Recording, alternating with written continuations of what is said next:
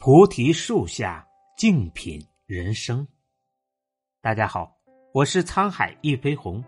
今天跟大家分享的文章是：是我们辜负了文凭，还是文凭辜负了我们？最近，一位外卖小哥惊爆了全网。某热门视频中，一位饿了么外卖小哥在视频中用流利的英语和老外谈笑风生。网友们纷纷发出感叹：“现在送外卖门槛已经这么高了吗？”对此，外卖小哥本人也进行了回应。他之前做过老师，现在是客户经理，在疫情期间失业了，所以只好靠送外卖为生。现在又找到了新的工作，但依然兼职送外卖。对于这次上热搜，小哥表示。外卖小哥这个群体藏龙卧虎，各种技能的高人都有，我只是其中小小的一份子。你或许看到过这样一则消息：之前有数据爆出，在中国有七万研究生正在送外卖。美团发布的二零二零上半年骑手就业报告中显示，疫情下确实有了更多比例的。高学历加入了这样体力性质的工作中，这样的现象很快引发了网友的反思。没有瞧不起外卖小哥的意思，但是这么多高学历的跑去送外卖，到底是我们辜负了文凭，还是文凭辜负了我们？从小我们就被教育，考上好大学才能有光明的未来。很多民企的招聘中也默认只招收九八五、二幺幺的学生。名校生这个光环一戴上，众人就自动对他们有了很高的期待。高学历的人去做低学历也能做的工作，似乎就是一种资源的浪费，是对学历的辜负，是社会的悲哀。而现实中，又有大批高学历群体。在这样的期待下，面临着就业的困境。智联招聘发布的就业困难大学生群体研究报告显示，今年全国约有五百九十万大学应届毕业生需要在市场化机构就业，大学生就业市场需求下降百分之七点一，求职的需求却上升了百分之三十五点二。在二零二零年，有百分之十五点九的硕士毕业生被定义为就业困难户。各社交平台上，不少高学历失业的应届生在书写他们的辛酸史。高学历找不到工作是怎样一种体验？这样的问题大量出现在知乎上，并获得了千万的浏览。在这个问题下面。上千个真情实感的回答里，每个人有不同的境遇，但最终的迷茫和焦虑都指向同一个方向：获得文凭的意义是什么？读这么多书有什么用？还不是找不到工作吗？求职前信心满满，求职后挫败万分。高中的时候，老师、家长都告诉我们。考上好大学，一切都好了。那是什么让这句话成为了一场骗局呢？首先，高等教育不再是精英教育，而慢慢变成一种大众教育。老师、家长其实已经离毕业找工作这件事很久远了。他们向我们灌输的底层逻辑，实际上已经脱离了当代就业现状。在父母那一辈儿，也许一个大学生牌子就已经很值钱，一个海归的名号就已经是人才的有力背书。但现在的学历正在以逐年上升的速度膨胀。对比一九七七年恢复高考后逐年的高考录取率，二零一九年时，全国的高考录取率已经变为百分之七十九点五三。共有八百二十万高中毕业生进入高校就读，而短短时间内，研究生招生规模增加了四十万以上。在一八年前的十年间，留学回国人数扩大到了十倍以上。二零二零年，海归回国人数陡增到八十万。企业对学历设置门槛更多是为了通过学历对求职者进行筛选。因为在高考中获得更高分数的人，大概率上代表着更高的智商、学习能力、自我驱动性和抗压能力。以前考上好大学是很难的，所以入选的人大概率也是高素质加高学历的人。而现在进入高校留学的门槛很低，和以前获得相同学历的人并不一定具备相等的。自身素质。其次，价值取向趋向单一化。其实，在这些知乎问题下那么多的讲述中，我们也能看到，很多研究生不是真的找不到工作，他们只是不愿意将就。薪资太低，不去；公司不够知名，不去。那你要去什么地方呢？从英国某 G 五毕业的人。就曾跟我剖析过自己，感觉总要找到一份工作，别人一听就觉得很厉害的，这样才对得起自己花了几十万读的书，要把留学的钱赚回来。而一位国内硕士即将毕业的朋友也说过类似的话，写了这么多论文，头发掉了不少，当初考研也是千军万马过独木桥。如果最后做的还是本科生也能做的工作，拿着本科生也能拿的工资，那我读研有什么意义呢？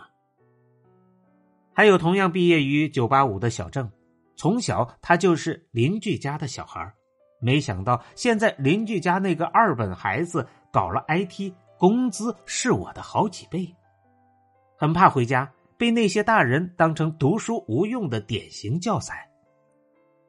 有时候，这样的枷锁并非是名校生们自愿带上的。这个社会的价值观也在趋向于单一化，似乎高学历的人就应该从事高薪且社会地位高的工作。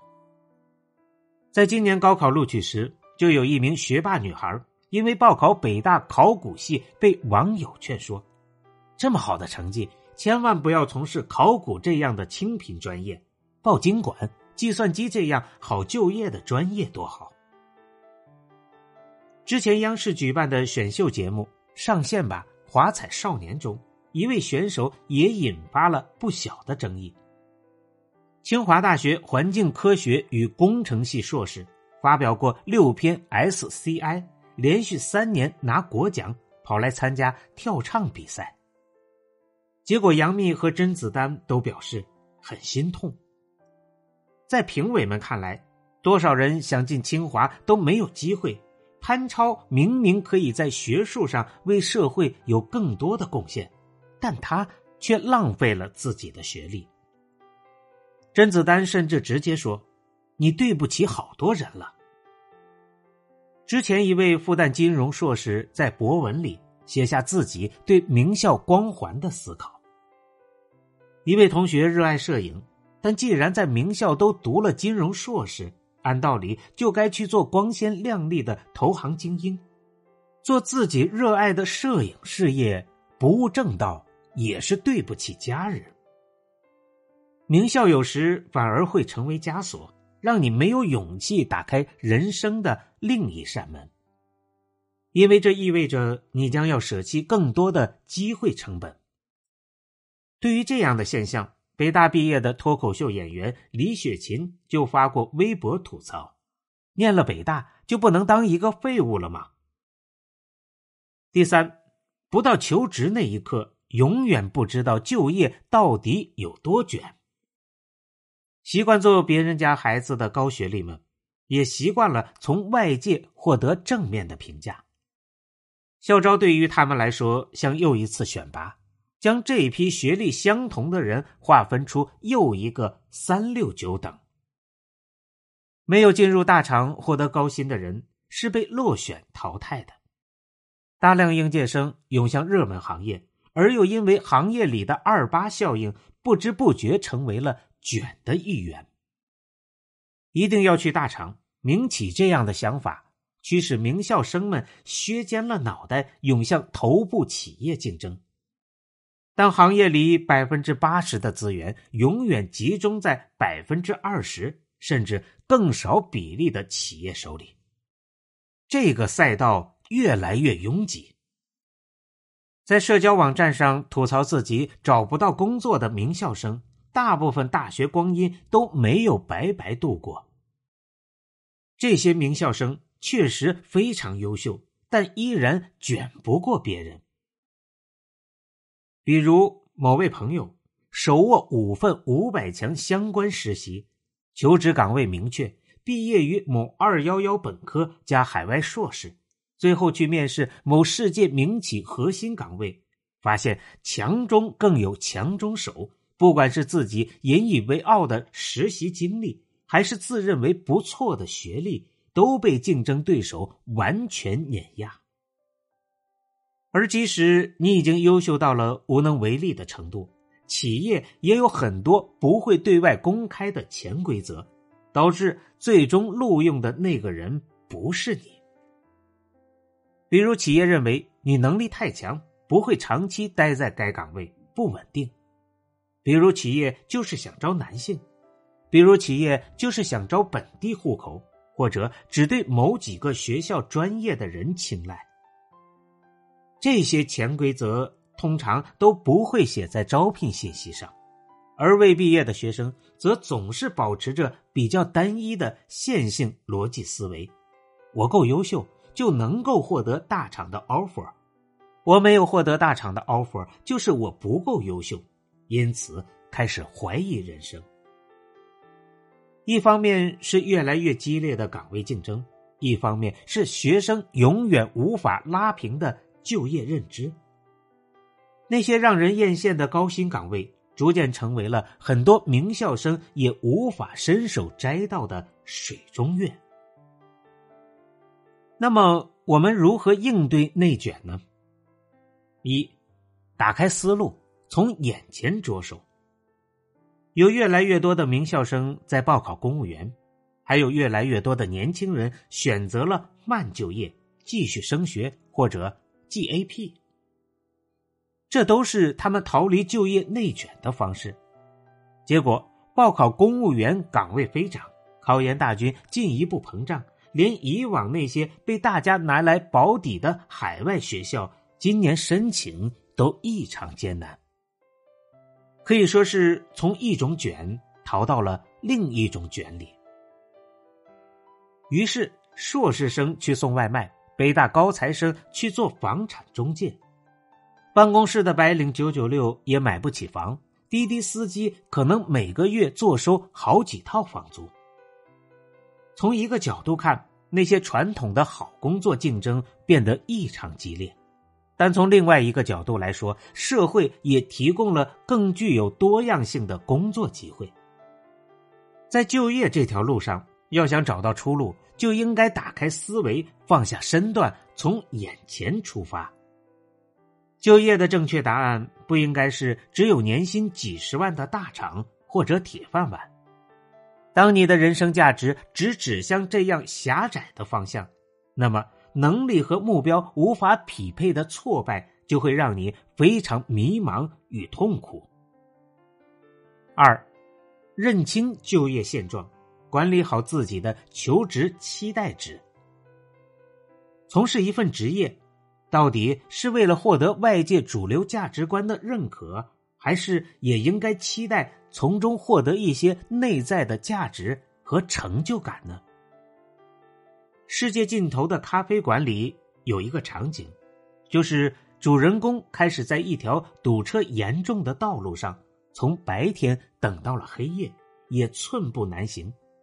最后，他选择了换一条路，却发现前方的道路豁然开朗。